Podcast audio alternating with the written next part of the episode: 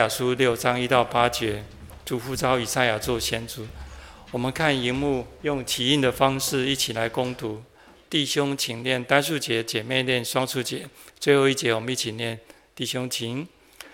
当乌西雅王崩的那年，我见主坐在高高的宝座上，他的衣裳垂下，遮满圣殿，其上。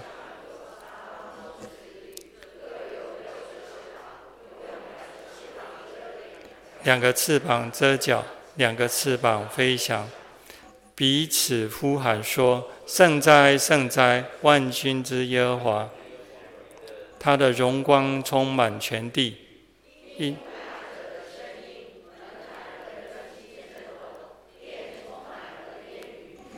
那时我说：“祸哉，我灭亡了，因为我是嘴唇不洁的人，又住在嘴唇不洁的民中。”又因我眼见大君王万军之耶和华，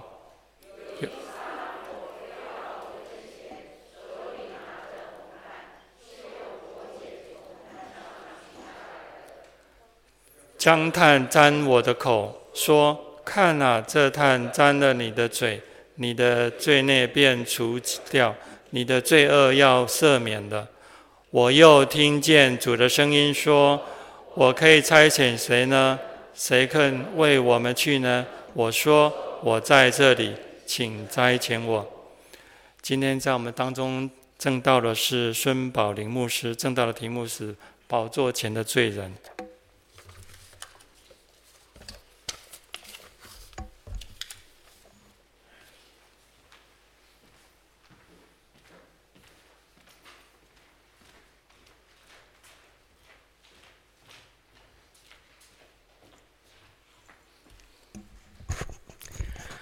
各位弟兄姐妹，早上平安。呃，谢谢谢牧师，还有天心长老的邀请和安排，能够在今天和大家一起来敬拜、思考上帝的话语。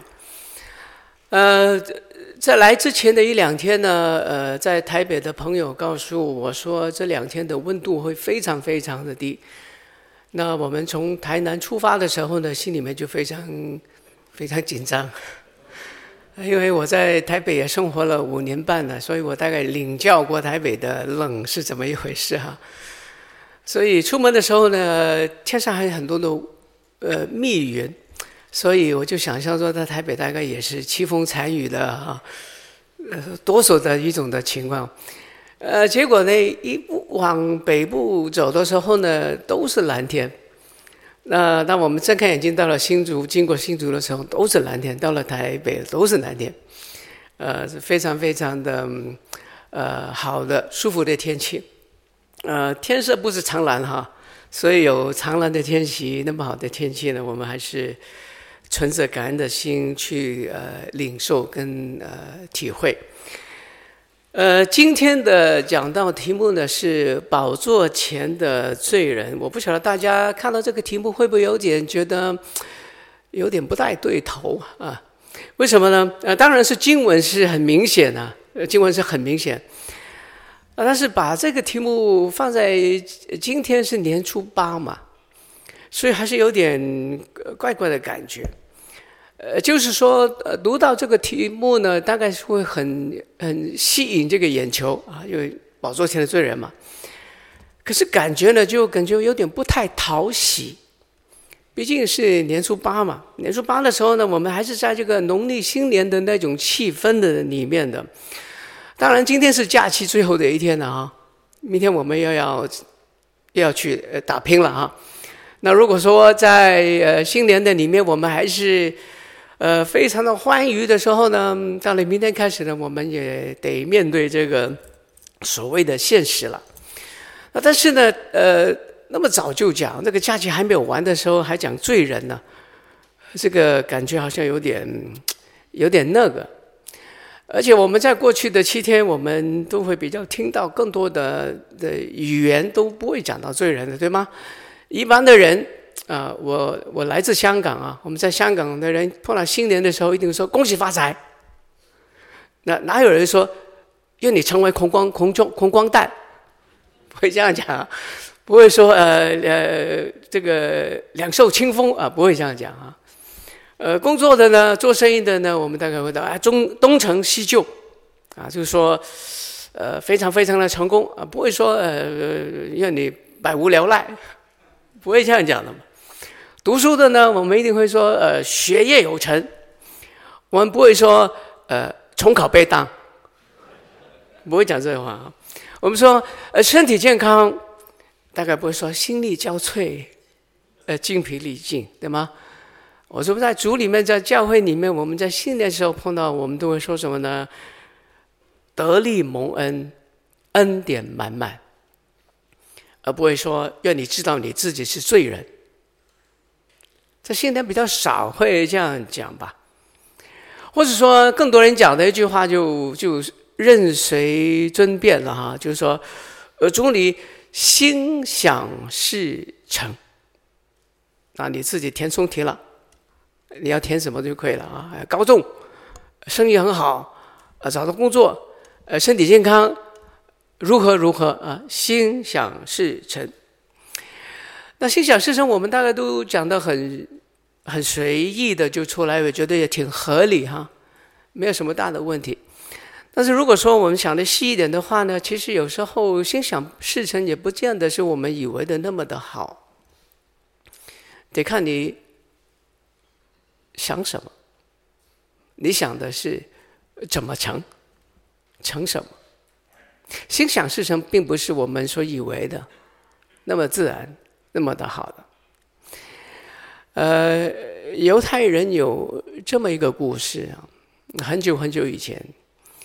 那有一对夫妇呢，是非常非常的贫穷的，非常非常的贫穷，所以这个做丈夫的呢，就很希望的生活有有所改善，所以他就常常的祷告上帝说：“亚伯拉罕的上帝、以撒的上帝、雅各的上帝，我们先祖的上帝，求你怜悯我们，改善我们的生活。”非常贫困的一个家庭，家徒四壁。所以常常这样祷告。那终于有一天祷告呢，晚上呢，天使哈，耶和华的使者呢向他显现了，呃，说亚伯拉罕的子孙啊，呃，上帝已经听了呃你的祷告了，啊，他给你三个愿望，呃，你都可以心想事成啊。天使没有这样讲，我这样演绎了，呃，给你三个愿望，你求呢？你的上帝呢，要应允你，不过，不过有个条件，隔壁比你贫穷的，比你更加贫穷、更可怜的那个家庭会得到你的双倍。你可以吗？他说可以呀、他都不知道什么意思嘛啊，他说可当然可以啊，可以。所以呢，他就欣然的领受了这个上帝给予的恩典啊。那他就当天睡觉之前呢，就就就祷告说：“那我希望呢有十对牛，十对羊，那有牛有羊了，大概就可以改善我的生活了。”所以他就睡觉了。那一天早上，第二天的早上起来，其实也不是起来，是被那些出生的声音给他弄醒的。么咩？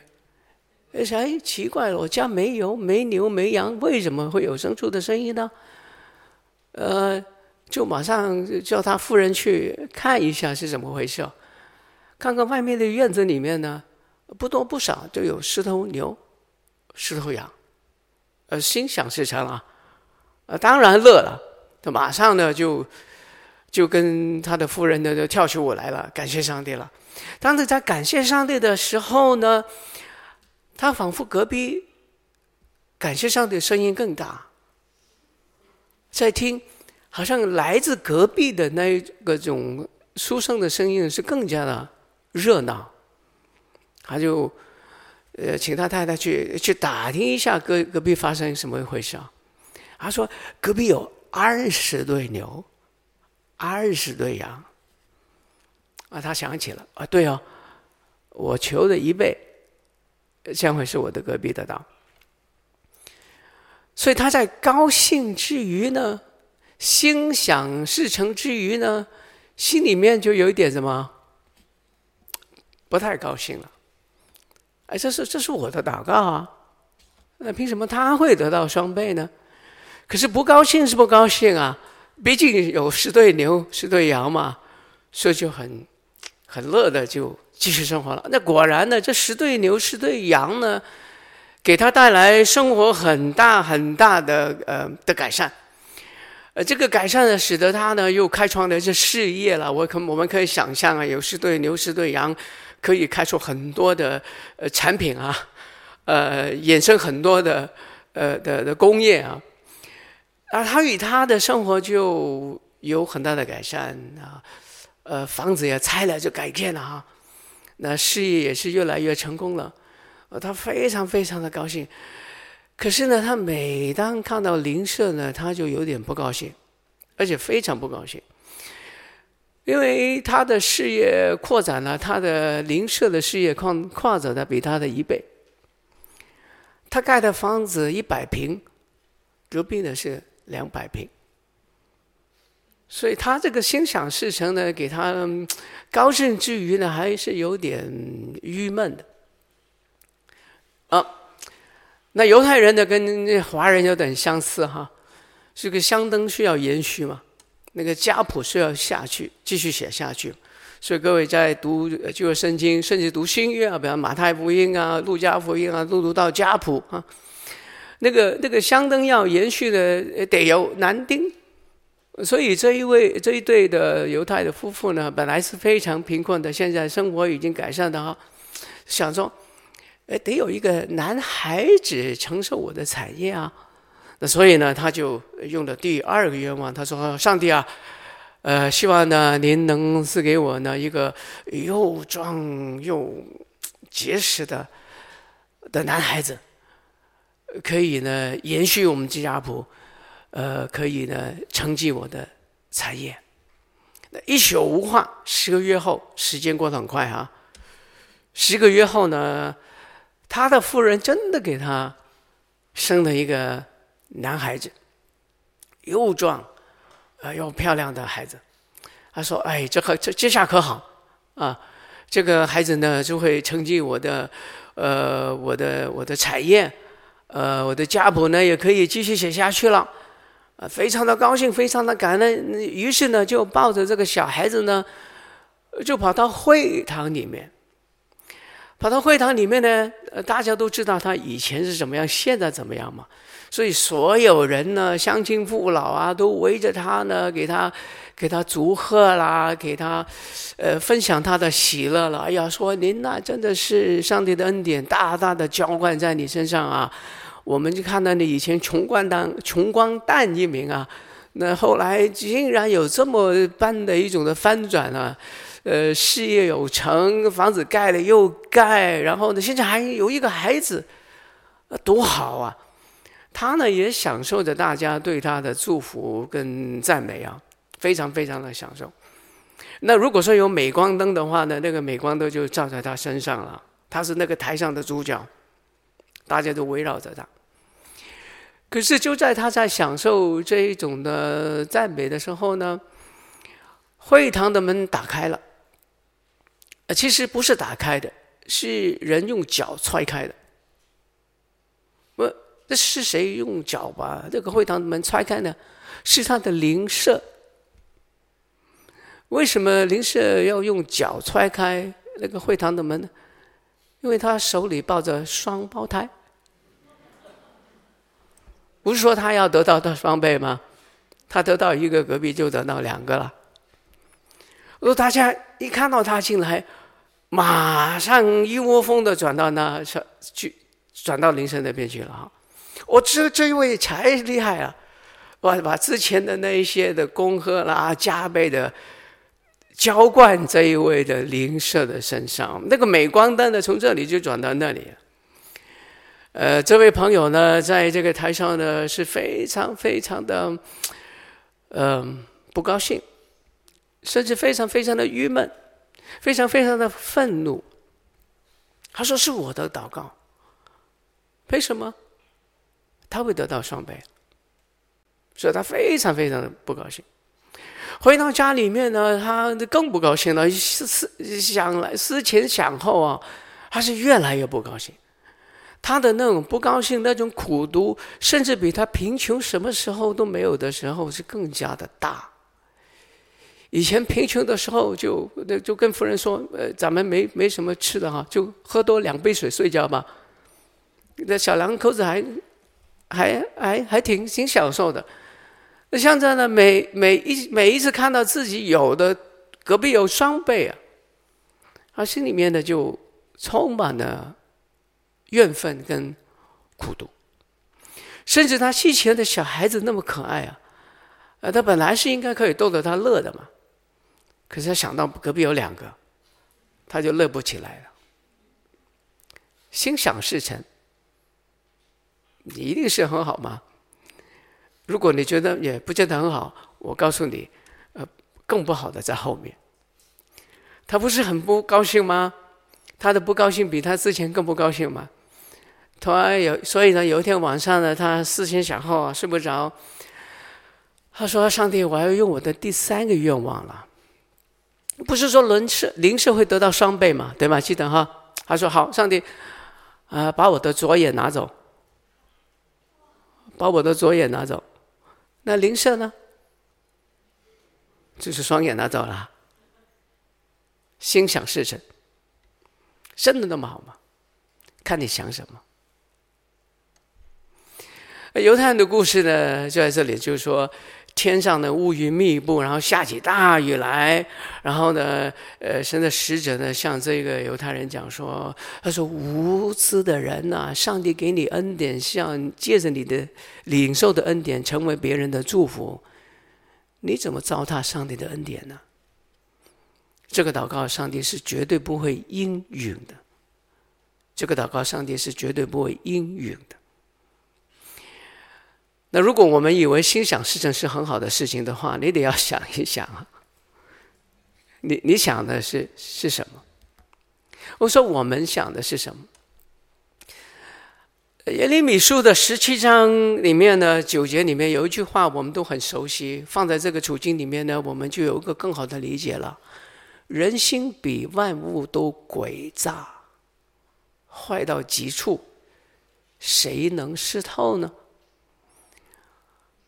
比万物都诡诈的人心，如果说他心想事成的话，那多可怕！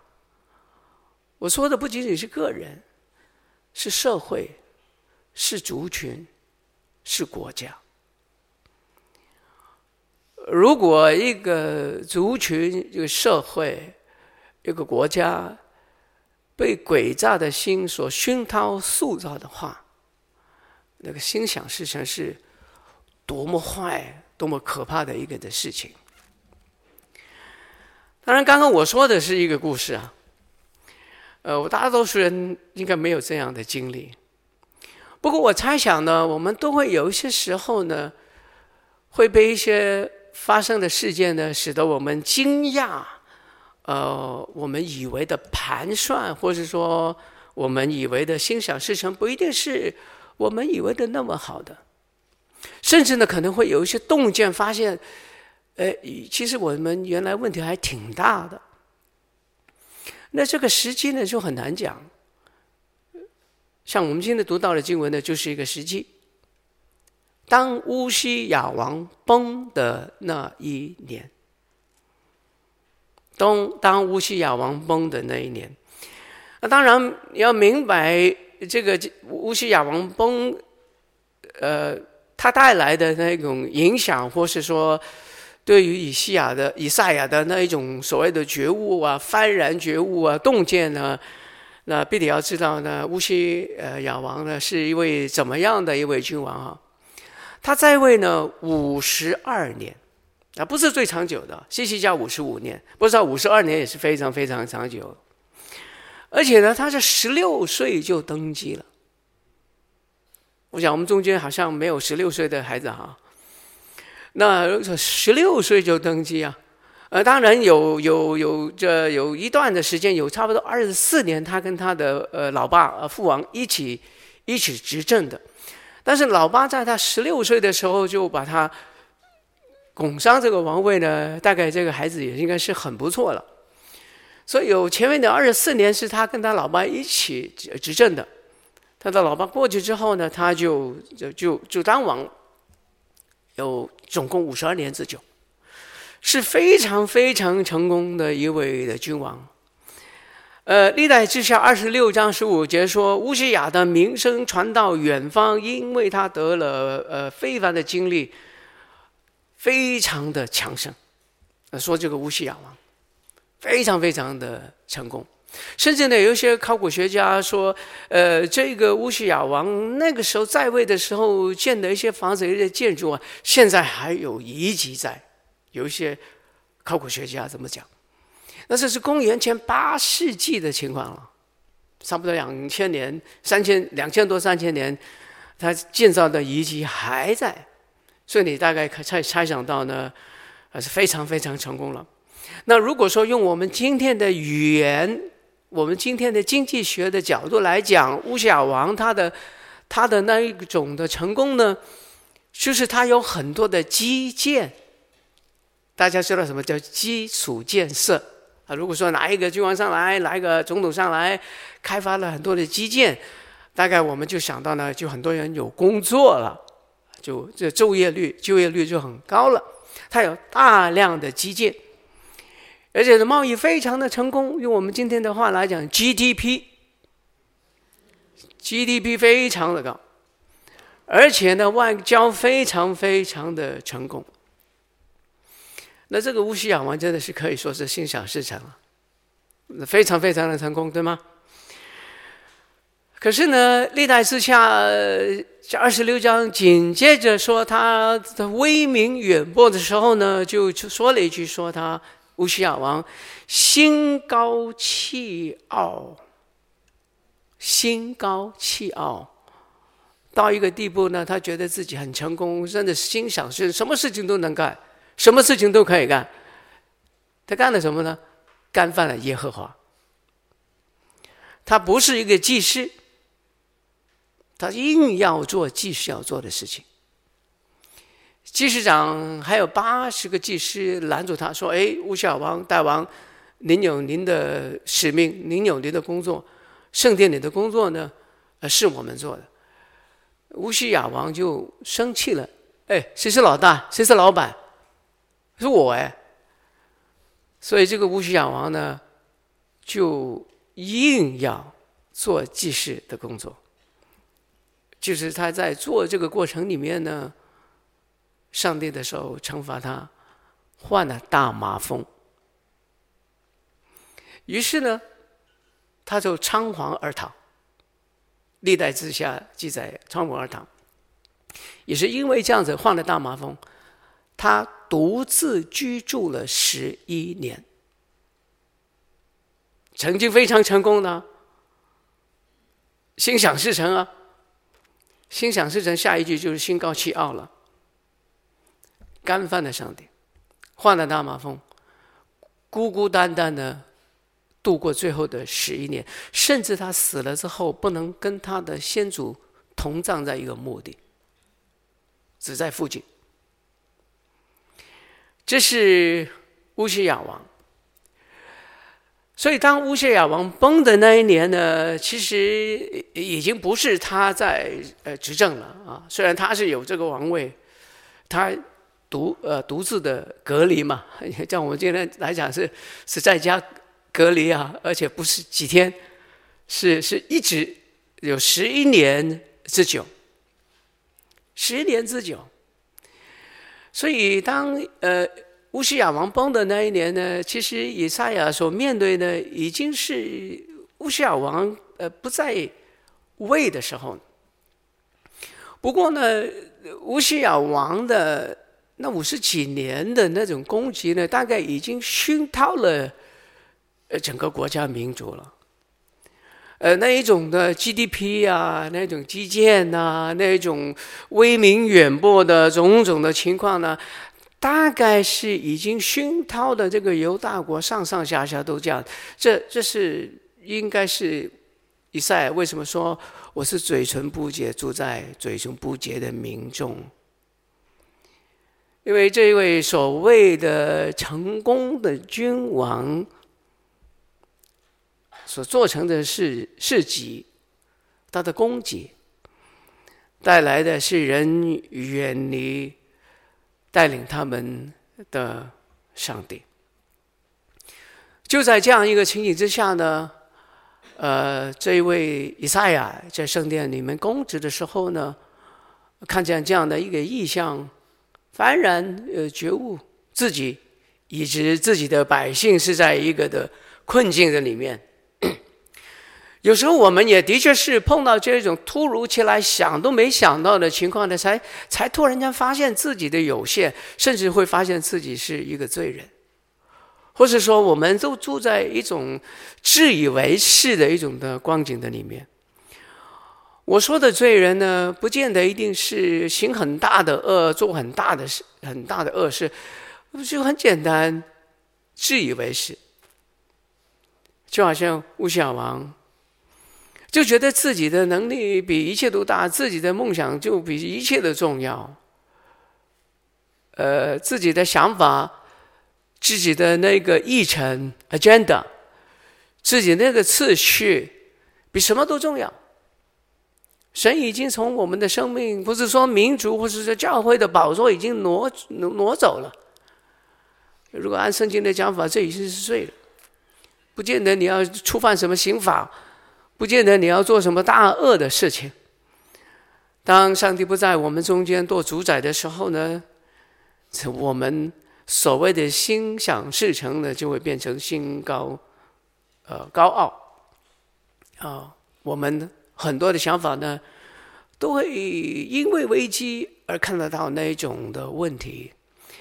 今天是二零二三年的二月，结尾了。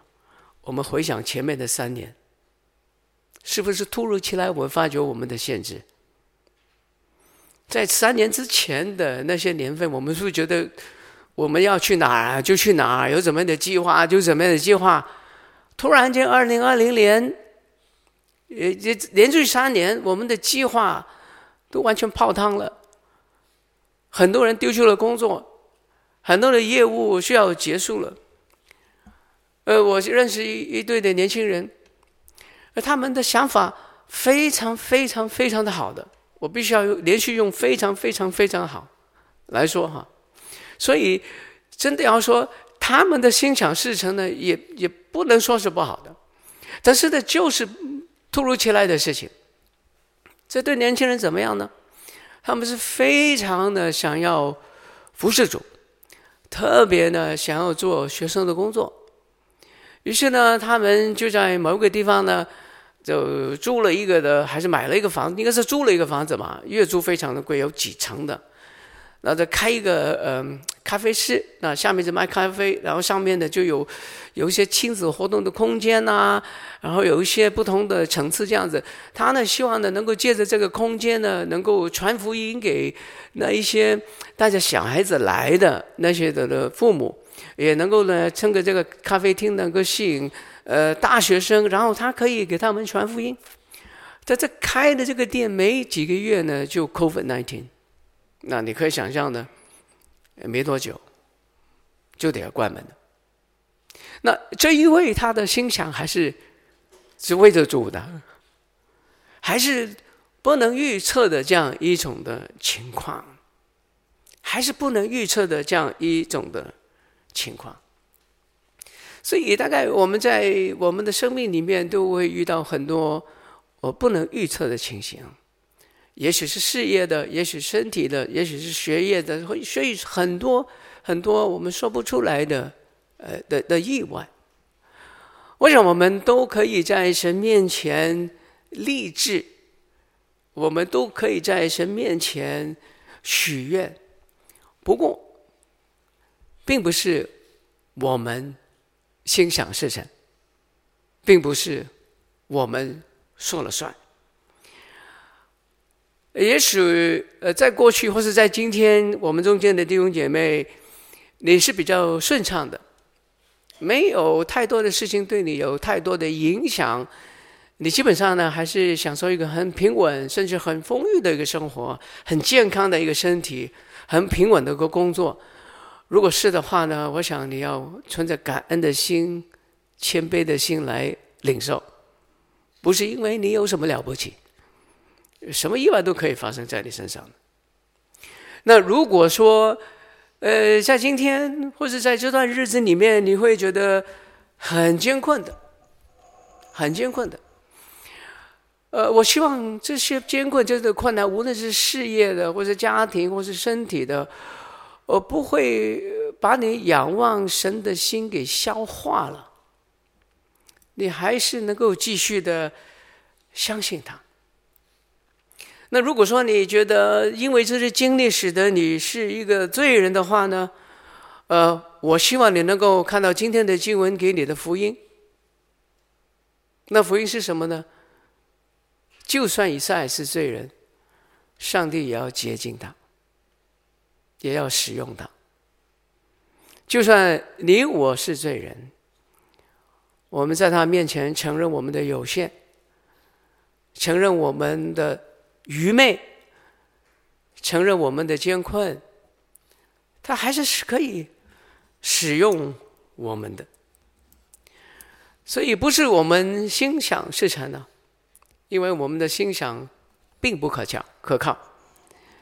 重要的是，神的心意是什么？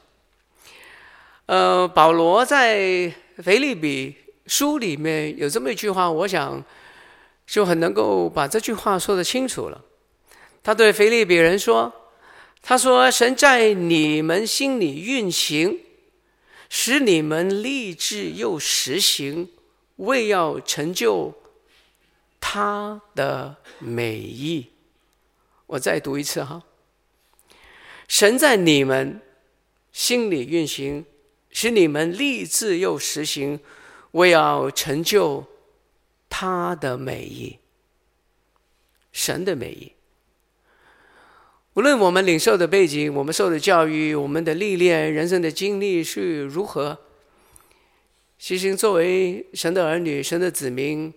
跟从耶稣基督的，我们希望能够做得到呢，是在我们的岗位，无论怎么样的岗位，是成就他的美意。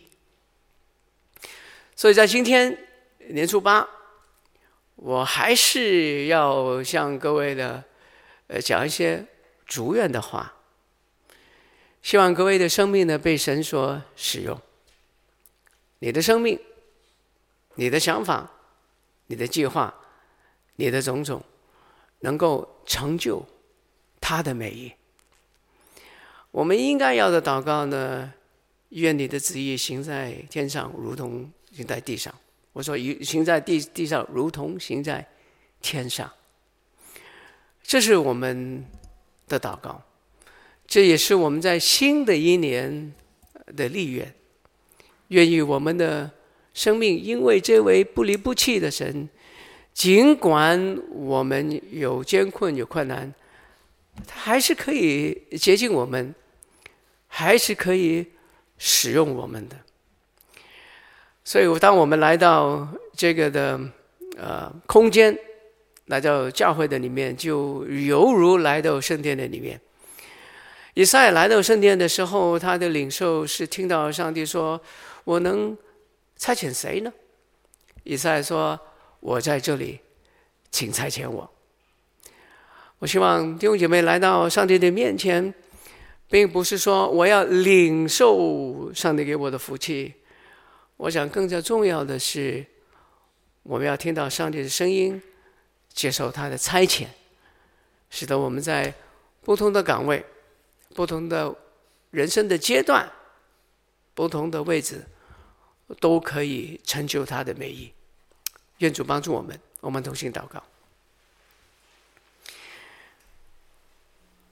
天父，在新的一年的开始，我们再一次来到你的面前，我们在你的宝座前崇拜你的时候，我们应该看得清楚自己的有限，我们应该看得清楚自己心思的那一种的，呃，不纯洁。甚至很多的时候有扭曲的情况，就好像先知所说的一样。